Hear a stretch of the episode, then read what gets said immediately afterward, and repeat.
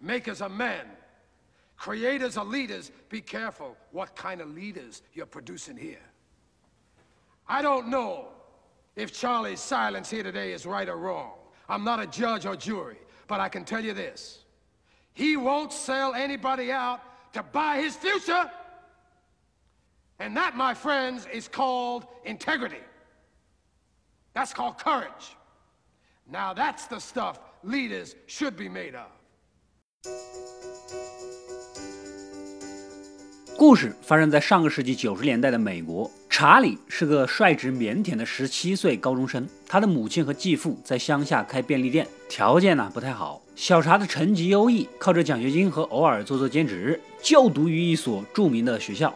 这天放学后，小查又来应聘周末帮人看护老人的工作。这家的女主人小嫂子带着他来到后院的小木屋前。原来呀，要照顾的是小嫂子的舅舅，一名退伍中校。可能有点固执，脾气大，千万不要称呼他长官，不要问太多问题，更不要主动扶他走路。这话说的让小茶呀是很忐忑，小心翼翼地走进屋内，只见昏暗的房间端坐着一个外形硬朗的中年男人，穿戴整齐，双目炯炯有神，抽着雪茄，喝着酒，但是看动作应该是个盲人。他就是我们的弗兰克中校了。原来呀，中校是个战功显赫的英雄。年纪轻轻就曾担任过约翰逊总统的幕僚，前途无量。但是后来发生了事故，双目失明，只能退伍。从天之骄子到无法自理的瞎子，这个落差谁能受得了？所以更加忌讳别人把他当残疾人照顾，内心呢也敏感，对小查没什么好话说，直接就赶走了。Baird School. Bunch of runny nose snots in tweed jackets, all studying to be George Bush. I believe President Bush went to Andover, Colonel. You sharpshooting me, punk? Is that what you're doing? Don't you sharpshoot me. You'll give me 40. Then you're gonna give me 40 more. Then you're gonna pull KP. The grease pit. I'll rub your nose in enlisted men's crud till you don't know which end is up. You understand? 眼瞅着被轰了出来，拿掉的小嫂子反而安慰啊，没事的，他骂不骂你不影响你干活。舅舅啊就这个脾气，但其实是刀子嘴豆腐心，过不了两天你们就能称兄道弟，一起开黑打撸啊撸，你信不信？当然了，实则是小嫂子一家人周末要去度假，之前招的人全都被骂走了，小茶啊是最后的救命稻草。看着小嫂子言语诚恳，也就一个周末，咬咬牙能咋的？答应了。晚上回到学校，这小茶呀跟同学小黄毛正从这学校图书馆出来，远远的看到小黄毛平时玩的三个好的死党在校长的停车位旁边倒腾什么。此时一个女老师刚好经过，小黄毛眼疾手快，赶紧上去打掩护。虽然三个死党弄出了声响，但好歹是跑了。这天晚上呢，也就这么相安无事的过去了。结果第二天，校长开着心爱的跑车刚停好，广播里就传来了数落校长拍董事会马屁，钱没花在学生身上，反倒给自己添购了跑车的事情。紧接着，路灯上挂着的气球越吹越大啊！校长呢想戳破，但如此一来，也就激活了恶作剧的最后一环。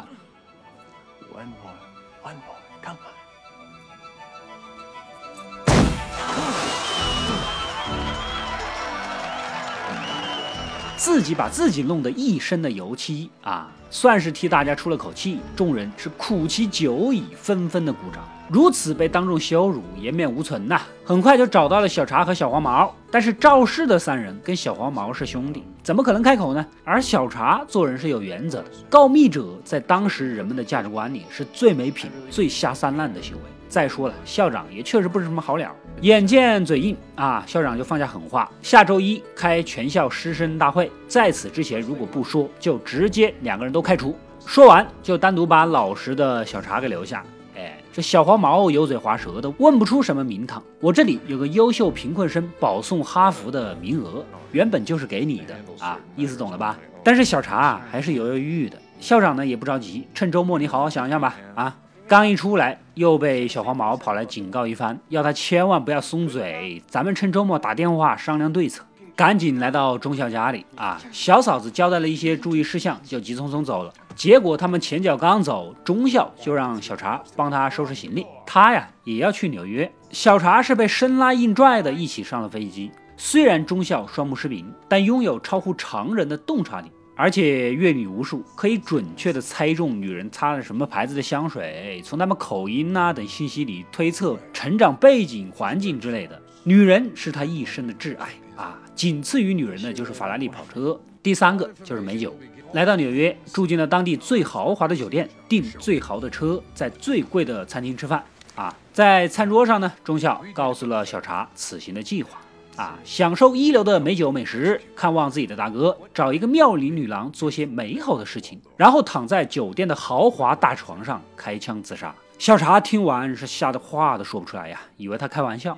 隔天一早，中校带着小茶去看望自己的亲大哥，外甥开门呐，一看他就一脸的鄙夷，言语中似乎中校以前干过不少混蛋事儿，都是这大哥帮着收拾烂摊子。他们家跟中校早已老死不相往来多年啊。突然的出现都有些惊讶，对话中啊有些火药味儿。外甥的媳妇呢过来打圆场，中校一闻，一下就猜中，他身上擦的是一款叫做蝴蝶夫人的香水，特点是充满了魅惑又具有野性。显然呢，人有些不满足，外甥呐，你晚上得努努力呀啊，搞得大家有些尴尬。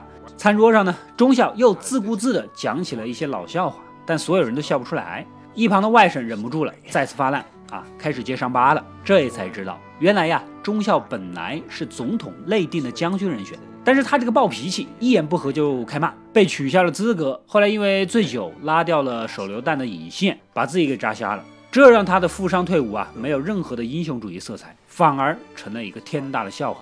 虽然大哥出言阻拦，但外甥说完，轮到中校沉默了。这确实是他的痛点呢。两个人随后掐起来，感恩节的团聚就不欢而散了。中校就是来道永别的，但是他的性子不喜欢煽情，嘴巴又很脾气又暴啊。临走前呢，轻声细语的还是跟大哥道了别，说是明年还来，但此时的大哥根本就不知道，这个弟弟是再也没有机会再来了。隔天一大早，中校穿戴整齐，正在灵活的组装一把手枪。小茶觉得不对劲呐，立马要求把枪给他保管。可中校怎么会听他的呢？小茶。掏出了小嫂子留下的电话号码，要打过去，没想到被中校听音辨位，一把抢过去吞了。他都惊呆了呀，喊着要离开，不干了啊！此时的中校才服软，只求再陪他一天，因为他呀需要一个人来帮他领路，才能完成几项遗愿。于是乎，交出子弹作为妥协。相处中，中校也侧面的搞清楚了小茶在学校遇到的那些糟心的事儿。这小黄毛说打电话想办法啊，结果在自己家别墅天天玩的是醉生梦死，只留下小茶在这边干着急。哎，你也别多想了，咱一起去喝一杯吧。来到一家高档餐厅，突然身后飘来一股上等肥皂的清香。果然呐，一位妙龄少女正独自坐在那儿等人，想必是等男朋友吧。啊，要是见一般人，估计连头发都懒得洗，对不对？小茶一见倾心，喜欢是喜欢，但他腼腆呀，不敢搭讪。老司机中校啊，决定现场传授泡妞的技巧，然后抓着小茶前去搭讪，准确的猜中了妹子用的香皂正是欧吉维姐妹香皂，这一下就勾起了妹子好奇心呐。顺势，中校以教汤哥为由，邀请跳上一曲。先让小茶大概说下舞池的范围，接着准确的拉着妹子走入中间，跳起来。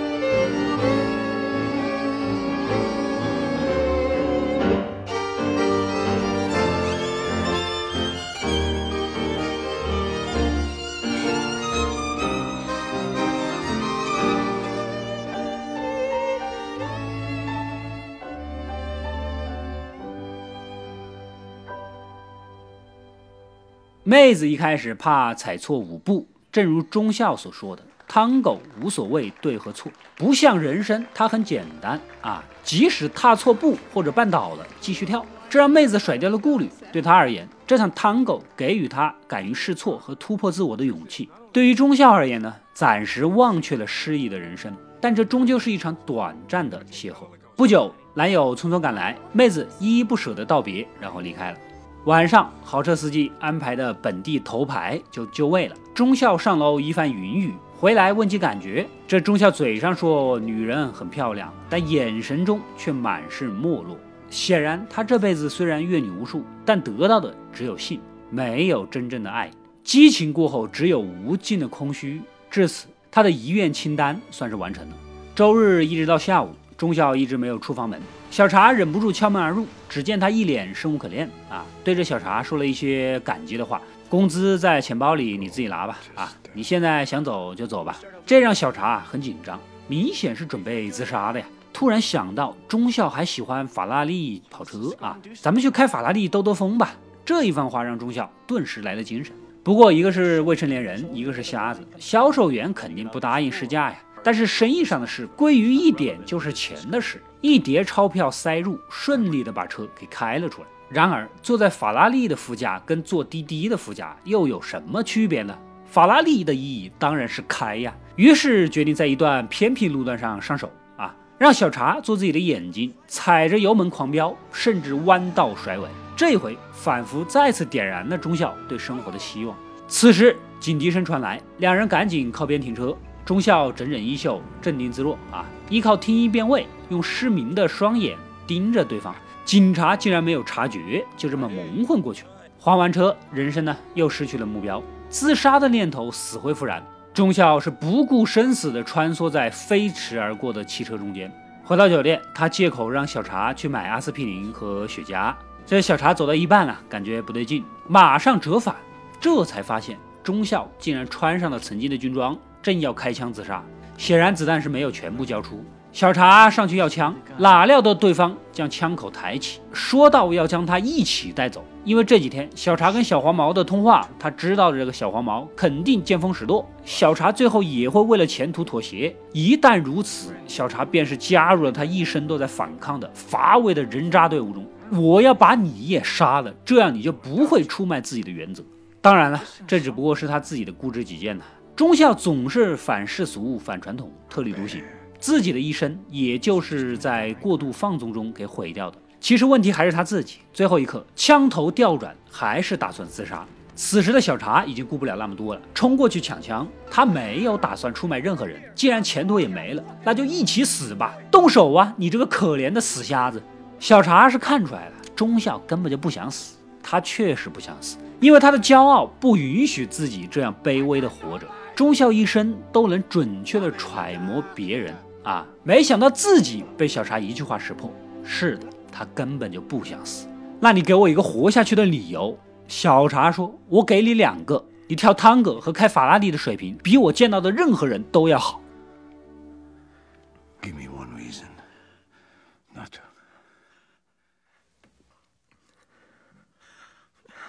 Give you two. You can dance a tango and drive a Ferrari better than anyone I've ever seen.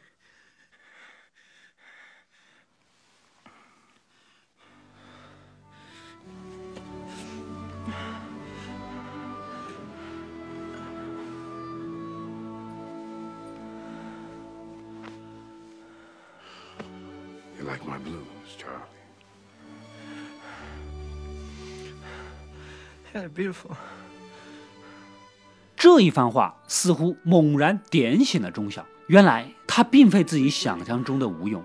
忠孝缓缓地放下枪，也算是放下了曾经的混蛋的自己。也许该好好的做一个正常人的时候，两个人坐着豪车返回家乡，正好送小茶回学校啊。这边学校校长呢，如期召开了师生征讨大会，对小茶和小黄毛发起了正义的审判，可以有家长陪护。之前说了的，小茶的父母在乡下。对他几乎没有多少关系，自然只能只身前来。小黄毛有个有钱的老爸，而且早已跟校长串通好了。然而啊，没想到中校调转头也走入了会场，他要以小茶监护人的身份在场，保证他不会受到欺负。And what is your relationship to Mr. Sims? Larry and Franny Sims are very dear, close friends of mine. They've asked me to appear here in Charlie's behalf. Okay? Happy to have you with us, Colonel. 校长呢，先自豪一下本校出了多少多少总统，政治人物更是不计其数啊，然后询问小黄毛。但是他是无比油滑，反复强调自己没有戴眼镜，没看清楚，最后含糊其辞，大大概概的看到的有三个那谁谁谁吧啊，然后就把具体细节推给了小茶，他离得更近，看得更清楚，你问他吧。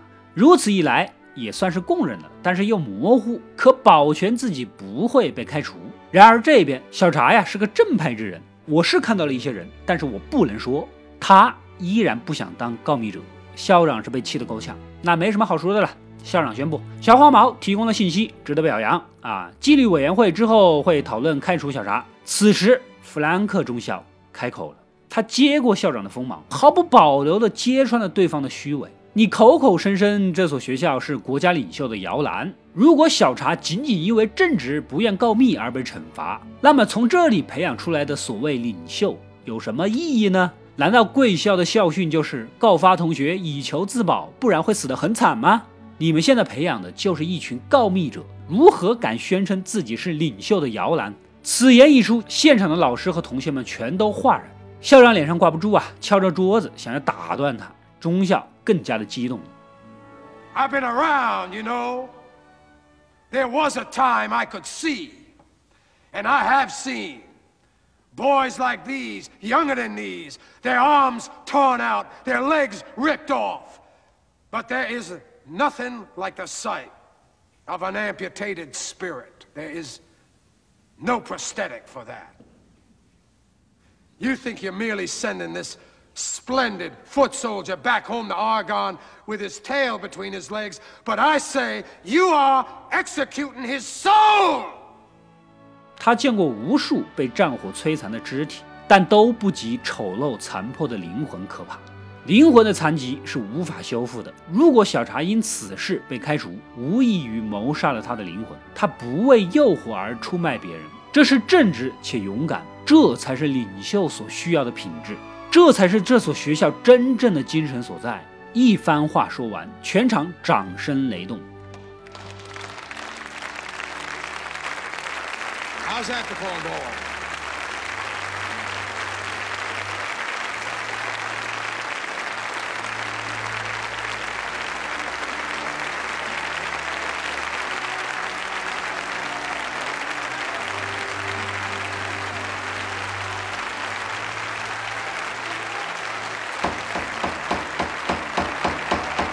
shut him up, sir.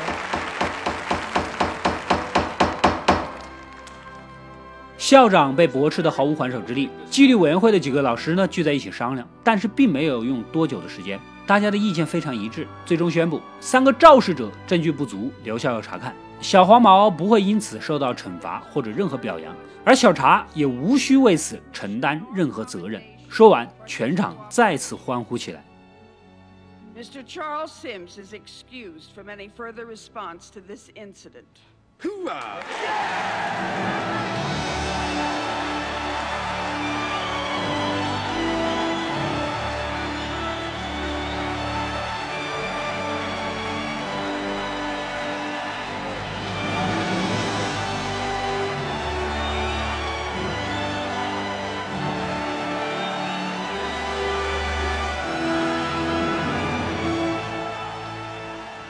查理和中校年龄跨度如此大，犹如生活在平行世界的两个男人，就这样命运交织，又相互救赎，改变了对方的余生。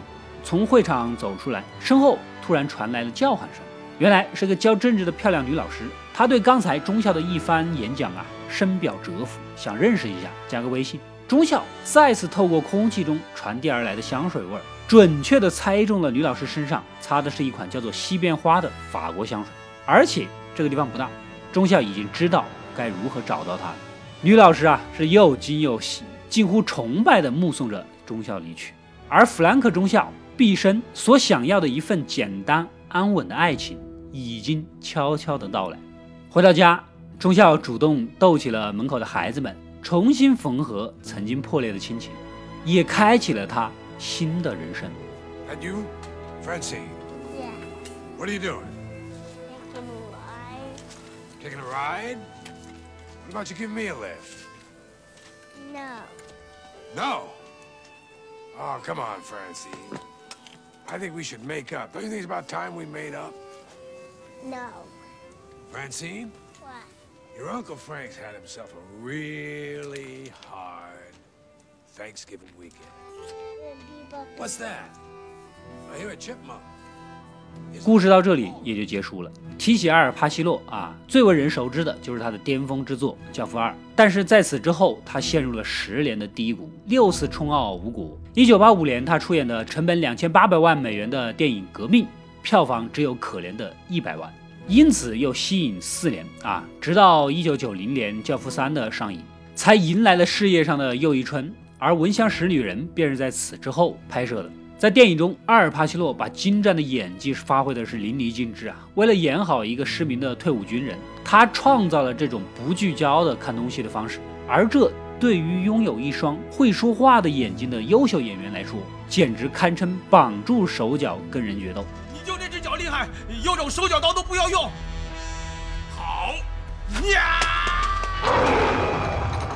但是阿尔帕西诺就是阿尔帕西诺，从他这双眼睛中，时刻都能捕捉到角色的复杂情绪，把这位外表强悍、内心柔软、孤独、可爱可敬又可怜的退伍军人演绎的是入木三分。在最后的演讲片段，导演没有使用任何的配乐来煽情，直接让他清嗓子上去发挥，让观众认识到，原来还可以凭单口演技就能把电影的情绪带入高潮。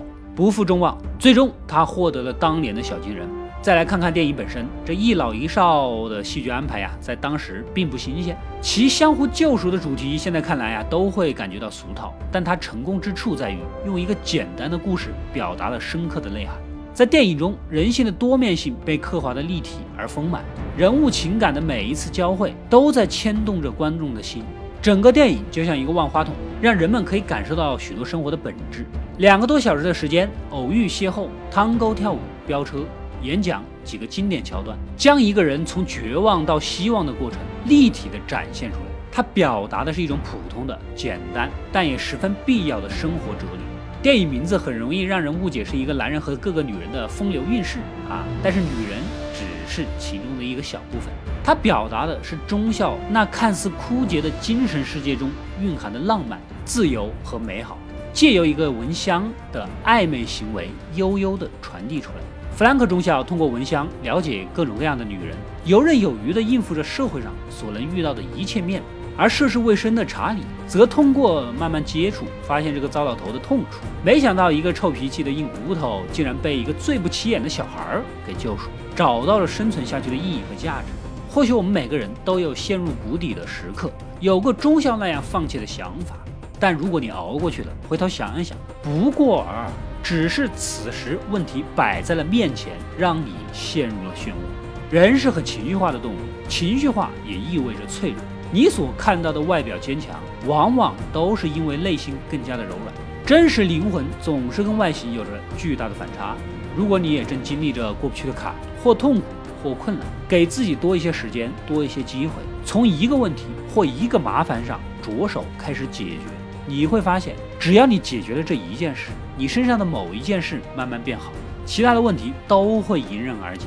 渐渐的，所有的事情都会变好起来。《闻香识女人》不仅是一部电影，它也是一种生活哲学。当你咬牙熬过最困难的时期，阳光都会朝着你泼洒过来。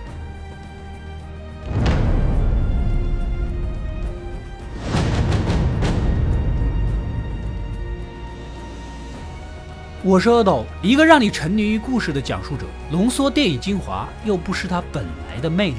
扫描二维码，添加我的微信号，除了能第一时间收到推送，更有独家解读的视频等待你的发掘。扫描它，然后带走我。